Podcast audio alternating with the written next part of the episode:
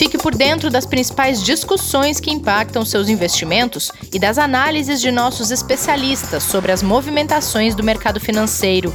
Falando nisso, nosso encontro é toda manhã, logo após a abertura do mercado. Entre nos canais oficiais do Itaú Personalité e envie suas dúvidas sobre recomendação de investimentos.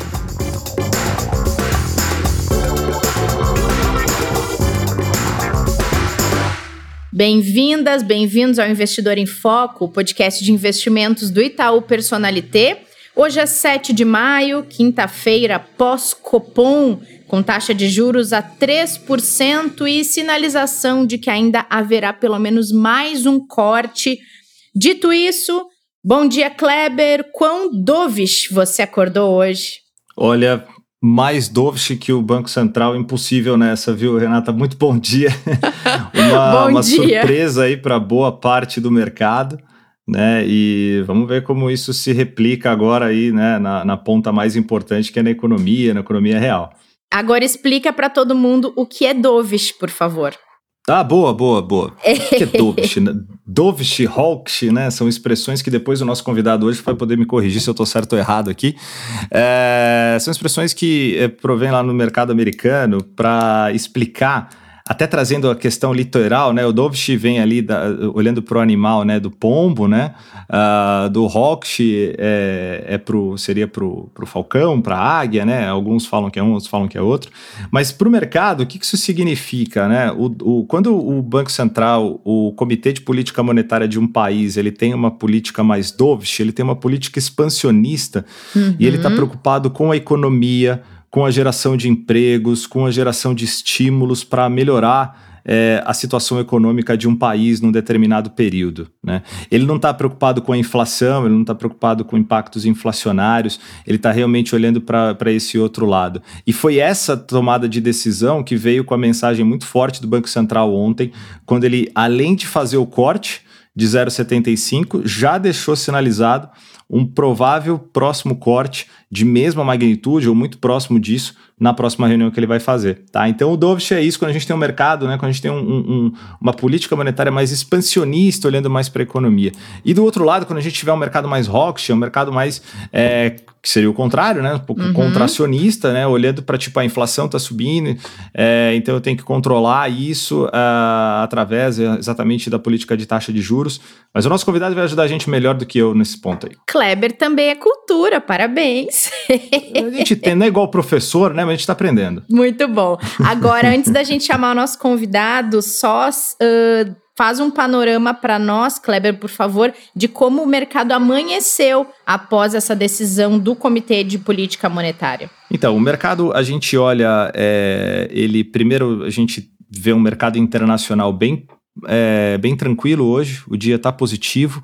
A gente vê é, informações que foram saindo de reaberturas, principalmente de economias é, como o Reino Unido é, e outros países da Europa, além dos Estados Unidos, está tomando medidas importantes ali é, para a retomada das suas atividades, ajudando bastante aí no mercado internacional que, que segue aí um trench de alta, também com o petróleo subindo, ajudando também no dia, tá? Agora, é, essa decisão para nós, ela pode ser muito interessante, mas tem várias avaliações que a gente vai ter que fazer. Por enquanto, por exemplo, o mercado de ações aqui abriu em alta, tá? O Ibovespa sobe 1% agora aproximadamente às 10h14, ainda tem alguns papéis ainda para abrir. É, o mercado futuro sinaliza aí uma alta de 1,57, mas né, para a gente aqui, é, continuamos sendo o país com maior desvalorização da nossa moeda, tá, Renata? A gente uhum. chega agora, nesse momento, 10 e 15 da manhã, com o dólar sendo negociado aí próximo a 5,82, R$ 5,82. Nossa! E essa queda de juros tem muito a ver com isso, por quê? O que, que acontece? Quando a gente diminui a taxa de juros, a gente diminui a nossa atratividade. E além disso, a gente também diminui o nosso diferencial de juros em relação aos juros norte-americanos. Essa pressão naturalmente faz com que. Lembra que a gente falou ontem do, da reavaliação da, da FIT em relação ao rating brasileiro, né? Sim, sim. É, uhum. Então, se você tem uma avaliação de perspectiva provável negativa para crédito do Brasil É, você tem um problema fiscal, político, risco político acontecendo, e você tem uma taxa de juros muito baixa, qual que é a atratividade que a gente tem em relação à nossa moeda? E até em relação a outros, a outros investimentos a serem feitos aqui.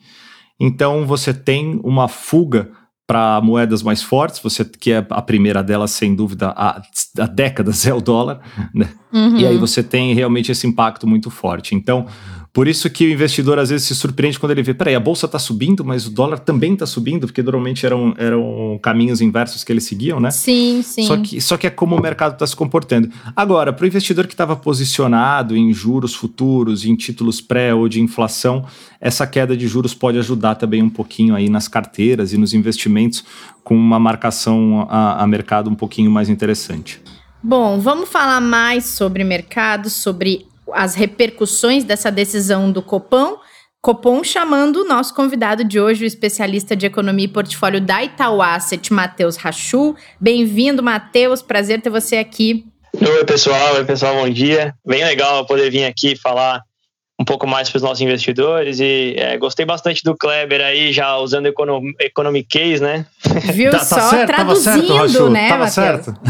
acho que acho que traduzindo de forma rápida, né? O Dovish ele é uma maior inclinação a corte de juros, né? Quando você pensa em banco central e o Rockish e o Rockish é uma maior inclinação a, a aumento de juros, né?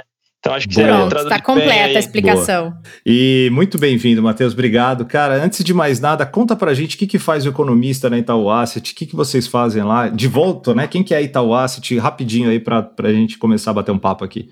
Tá bom, legal. Acho que só para passar um, um panorama pro pessoal, né? Pro pessoal entender. É, a Itaú Asset ela é a gestora de fundos de investimentos do, do Itaú, né? Então a gente gere mais de 750 bilhões de, de reais né, em, em investimentos. É, e, a, e, dentro da, da Asset, né, a Asset ela é bem focada em, em pesquisa e análise. Né? E aí um, um, desses pilares aí de pesquisa e análise é a equipe de pesquisa econômica. Né? Então na equipe de pesquisa econômica a gente tem é, economistas e cientistas de dados, né? E é, o nosso papel dentro da, da Itaú Asset é analisar os dados, analisar a economia, tentar identificar aonde estamos e para onde vamos, né? Quais são as tendências.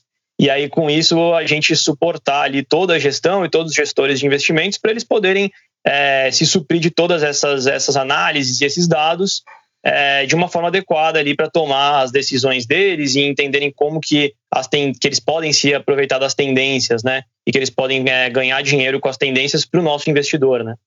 Então, acho que esse que é, o, é o papel ali do economista dentro da, da Itaú Asset, tá? Ou seja, não é um trabalho fácil e tem uma responsabilidade enorme aí por trás. É, e aí, aproveitando já todas essas as suas as análises de vocês, tudo que vocês vêm fazendo, ah, vocês projetaram aí o corte de 0,75 para a reunião de ontem, indo sendo minoria no mercado, né? A maior parte do mercado é, apostou em meio ponto e, na verdade, pouca gente apostava em 0,75 até alguns dias atrás. É, o Itaú foi um dos primeiros né, a se posicionar com um corte mais agressivo.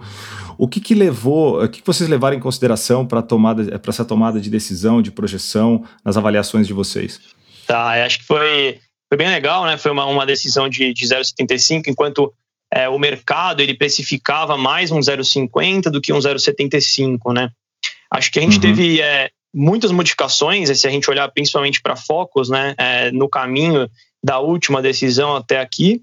Então, acho que é, na última decisão do Banco Central, é, foi uma decisão em que o Banco Central ainda não é, enxergava todos os efeitos do coronavírus, né, os possíveis efeitos do coronavírus. É, e a gente vê que de lá para cá a gente viu cada vez mais impactos na, na economia gerados pelo coronavírus cada vez mais é, o mercado caminhando, é, então o boletim Focus caminhando para uma projeção de menor inflação e de menor crescimento, né? E a gente acreditou que é, olhando essas projeções de melhor, de menor crescimento e menor inflação, né? É, o Banco Central ele ia rodar seus modelos, né? Então o Banco Central ele tradicionalmente faz alguns modelos de análise, né? De qual que seria a inflação prospectiva, dado o que o mercado nos diz agora, né? E a gente acreditou que nesses modelos ele mostraria bastante espaço de corte de juros, né? E mesmo com uma posição de, de cautela, né, mostrada pelo Banco Central e, e até olhando para um câmbio é, Brasil um pouco mais depreciado, né, então um real um pouco mais depreciado, é, o Banco Central poderia seguir com alguma cautela, só que dado que ele observaria muito espaço, ele daria esse corte de 0,75, né? Então aí um pouco é, é, mais forte do que o mercado tinha. E aí, na realidade, foi isso que aconteceu, né? É, o Banco Central, no seu comunicado, ele é, mostrou que ele veio observando os impactos do coronavírus na economia, né? Até no comunicado ele fala que os dados de março são dados preliminares que já mostraram algum impacto negativo, né? É, e que os dados de abril devem mostrar ainda maior impacto, né? Então acho que só para trazer é, alguma curiosidade aqui, alguns números, né? É, nos cenários do Banco Central, né? É, quando ele faz o cenário híbrido, ele coloca qual a taxa de câmbio corrente, né? Naquele período e ele coloca as variáveis é, que o Focus dizia, né? Então, o Focus dizendo ali, por exemplo, um, um PIB de menos 3,8, né? É, e aí, fazendo essas análises, é, o Banco Central projeta qual seria a inflação para 2020 e para 2021.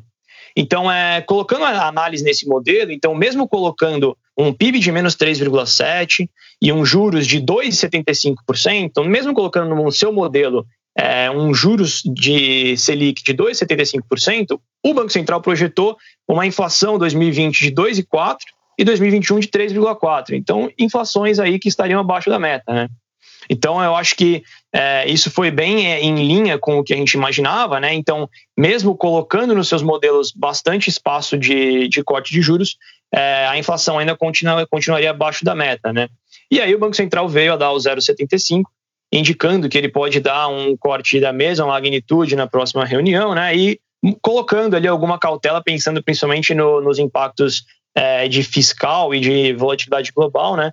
Para a próxima reunião. Mas a gente é, conseguiu capturar aí esse, esse pensamento do Banco Central de antemão. Né? Muito bom. Matheus, era, era nesse ponto que eu queria chegar. Uh, a partir de toda essa esse contexto que você traz de como vocês enxergaram esse corte que o Banco Central acabou confirmando, vocês Sim. acreditam nesse novo corte do tamanho que o, que o Copom sinalizou de 0,75 pontos ou o entendimento de vocês é um pouco diferente para a próxima reunião, para as próximas decisões? Tá bom. É, a gente acha que o Banco Central ele, ele vai continuar vendo espaço, né? E até porque a gente deve ver uma ainda continuar essa degradação de atividade, né, e esse ritmo de, de inflação baixa, né, até para a gente trazer aqui nossas projeções, a gente tem projetado inflação de 1,2%, né, para 2020, então uma inflação bem baixa, né, e aí bem puxada por essa atividade mais fraca e até por outras questões, como por exemplo é, preço de combustíveis baixo, né, é, a gente acredita que o Banco Central ele deve dar mais um corte sim, Ainda é uma, uma questão se ele, vai, se ele vai dar 75 ou 50, tá? Acho que é possível ele dar um, um corte da mesma magnitude, sim, de, de 0,75.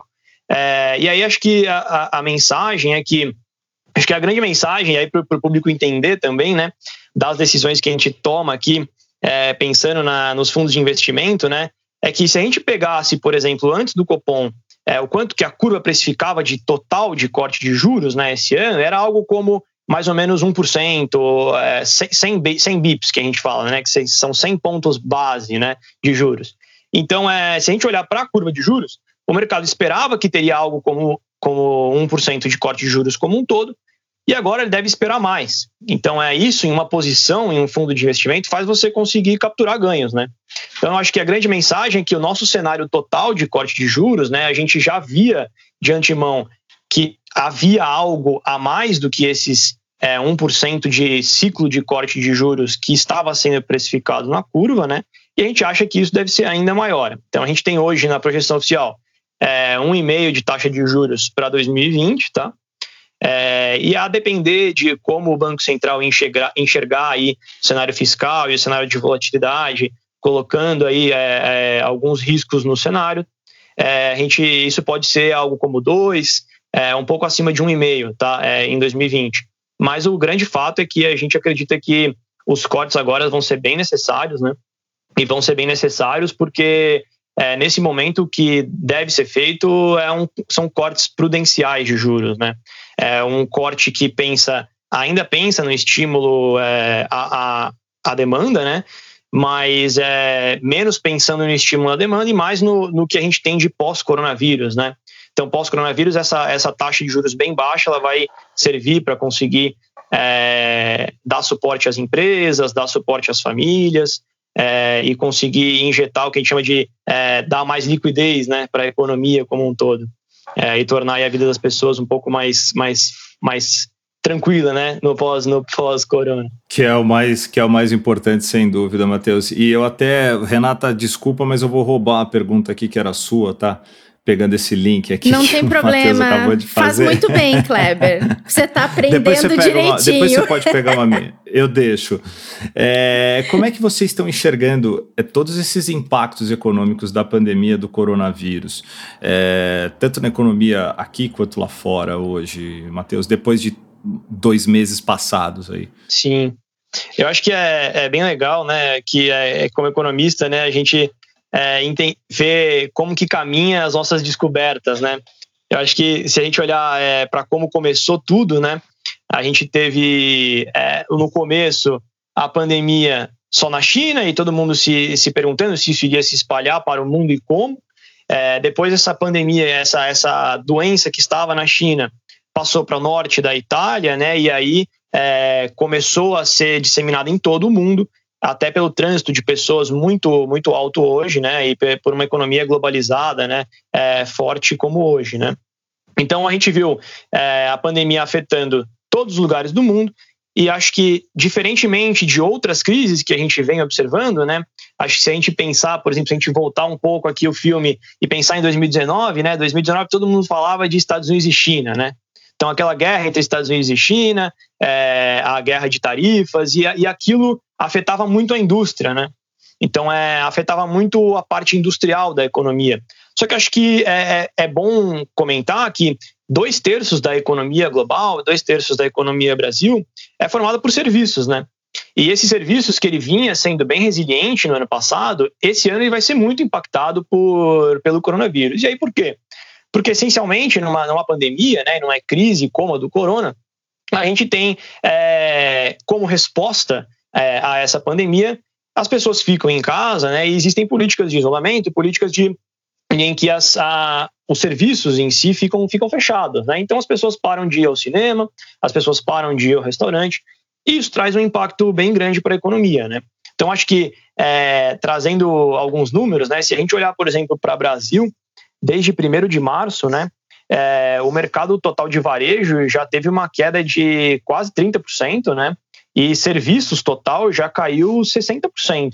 Então é, a gente vê um grande impacto. E aí um grande impacto que ele vai ser é, bem concentrado em, em, primeiro e segundo TRI, né?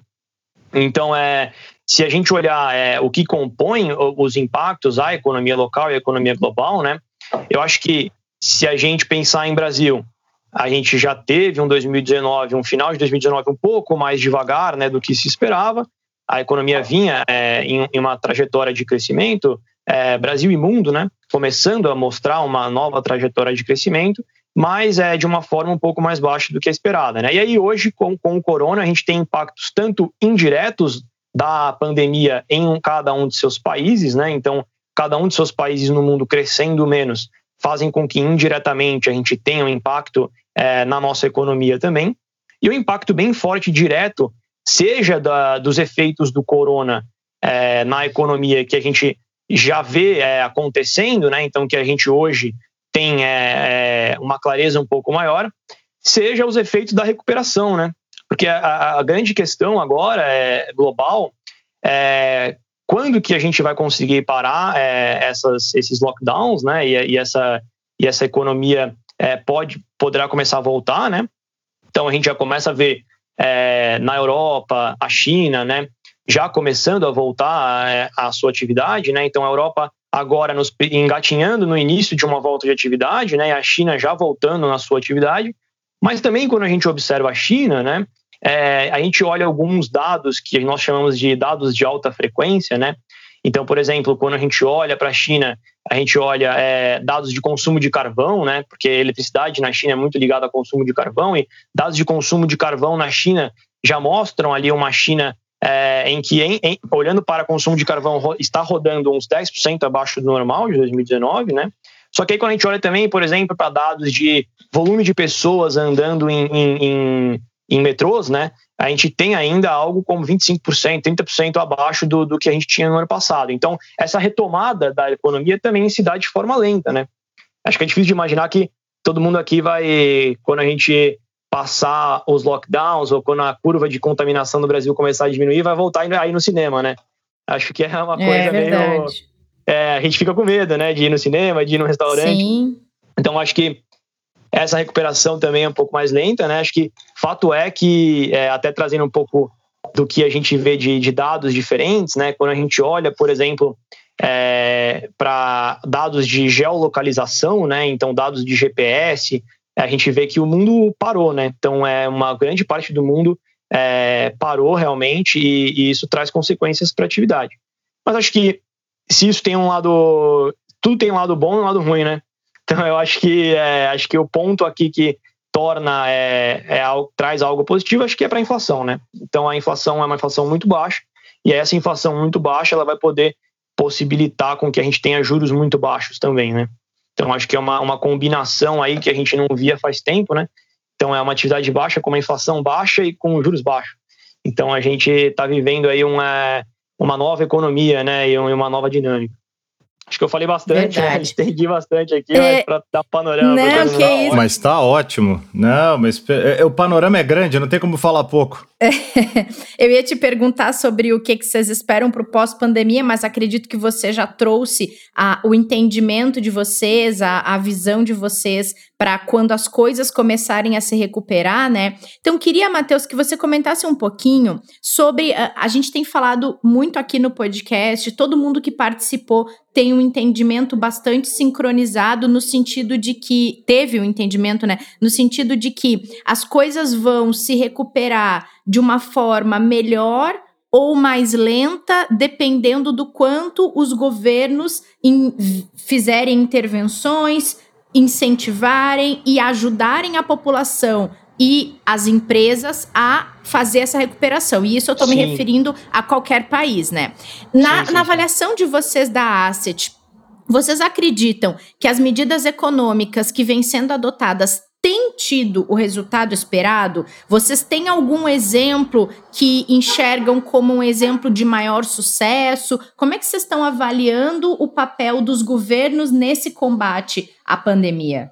Legal, acho que essa, essa é uma pergunta bem importante, né? E, é uma, e acho que é um momento também que a gente é, nunca viu é, as economias em conjunto agindo né, é, de forma tão forte, né? Em, em dar estímulos e em tentar é, ajudar a economia como um todo, né? Eu acho que é, se a gente fizer um paralelo, por exemplo, com 2008, né? 2008, a crise de 2008 foi essencialmente uma, uma crise de crédito, né? Então, é, hoje a gente tem uma crise que é uma crise de saúde pública, então uma pandemia, então a gente tem uma necessidade, uma, uma disposição bem grande de governos né, é, para poder ajudar. E aí eu acho que é legal a gente dividir aqui, é, para o nosso investidor entender, né, os tipos de política. Né? Então, acho que a gente tem é, dois tipos é, tradicionais de política que a gente vem observando. Né? Então, primeiro são estímulos monetários, e o, e o segundo são os estímulos de transferência de renda fiscal. Né? Então, quando a gente olha para os estímulos monetários, acho que a gente falou bastante aqui, é, que são estímulos em que a gente diminui a taxa de juros, a gente, por exemplo, no Brasil diminui é, o nível de depósitos compulsórios, né, e a gente traz aí liquidez é, para as empresas e para as famílias poderem passar por esse momento. E aí até você pediu, é, você falou sobre alguns exemplos, né, e tal. Acho que se a gente olhar é, para os Estados Unidos, né, os Estados Unidos ele vem fazendo o quantitative easing, né, que a gente chama, que basicamente é injeção de liquidez na economia através de, de compra de títulos públicos, né? É, e a gente vê que isso está sendo feito de uma forma sem precedentes. Assim, é, é, os Estados Unidos está injetando dinheiro na economia de uma forma sem precedentes e dando bastante estímulo monetário de uma forma muito rápida. Né? Então, em algo como dois meses, foram injetados 1,5 trilhões de dólares. Né? Então, é, é, realmente uma, uma cifra bem, bem impressionante. Né? E aí, quando a gente olha para a parte de transferência de renda, e fiscal, né? Eu acho que tanto o monetário quanto a parte de transferência de renda e fiscal, e é legal é, posicionar isso, é, acho que todos esses estímulos eles vêm como uma forma de tentar preservar a oferta na economia e preservar o PIB potencial, né? Então, é, isso não deve criar novo PIB, mas isso deve é, trabalhar no sentido de tentar é, trazer para o balanço do governo essas perdas que as, que as economias estão, que as empresas estão tendo, né?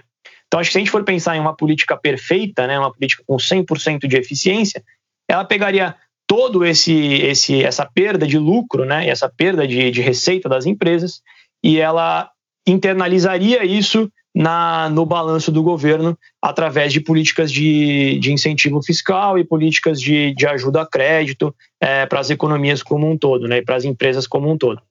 Então a gente vê que isso é, mais a parte de, de transferência de renda, né? Então, por exemplo, que, o que vem sendo chamado aí de Corona Voucher, né, de 600 reais para as famílias, isso vem injetando bastante é, dinheiro na economia de uma forma a fazer com que a gente consiga superar essa crise, né?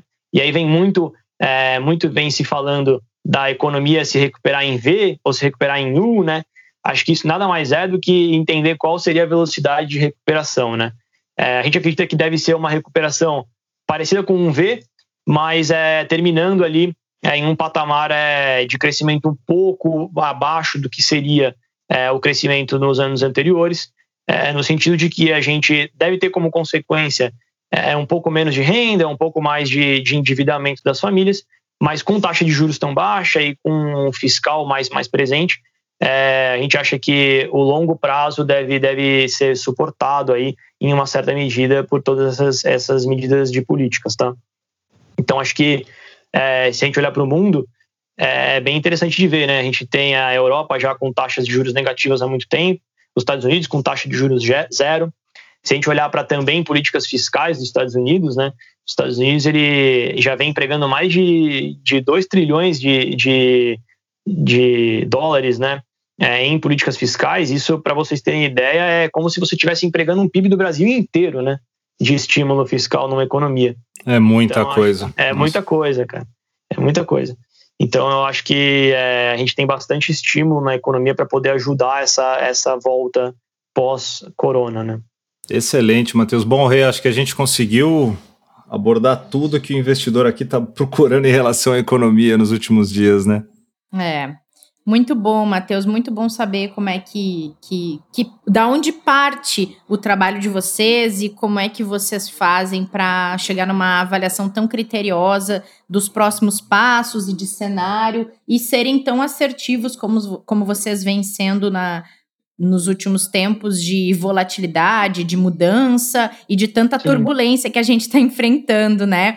Bom, prazer que, que você tenha. Diga, eu acho que esse é o grande desafio aqui do, do economista, né? Acho que quando a gente está é, estudando, está na faculdade, né? Você tem muito aquela questão do é, vamos fazer isso, vamos fazer isso na economia, tudo o resto mais constante, né? Você sempre estuda assim, é. vou fazer essa, eu vou mudar essa variável, tudo o resto mais constante. Na vida real, de investimentos e dos gestores, não nunca vai ser assim. tudo mais constante, né? Então a gente, é. a gente tem economistas aqui fazendo análise de cada parte para cada região do mundo, economistas só para atividade Brasil, só para inflação Brasil, para a gente conseguir é, analisar todos os pontos aí para os investidores. É, e no Brasil se torna mais inconstante ainda, se a gente pode tudo falar, muito, né? Tudo, é, é tudo muito você faz essa essa variável, tudo muito mais inconstante. muito bom, Matheus Muito mesmo. bom. Matheus, volte outras vezes, por favor. Claro, quando quiserem, a gente aparece aqui para conversar um pouquinho. Achei bem legal. Combinado. Tá mais convidado. Obrigado, viu, Matheus? Um abraço Obrigado. a toda a equipe lá, os parabéns aí, é, nosso agradecimento pelo todo o trabalho aí de vocês que têm ajudado muito a gente e, obviamente, os investidores todos aqui no dia a dia, cara. Obrigado mesmo. Obrigado você vocês pela possibilidade aqui de, de estar em contato com todos os nossos investidores. Muito obrigada. Obrigada, Kleber. Nos encontramos amanhã aqui neste bate-horário, neste bate-local. Isso aí, Rê. Amanhã, sexta-feira, com canelas aqui.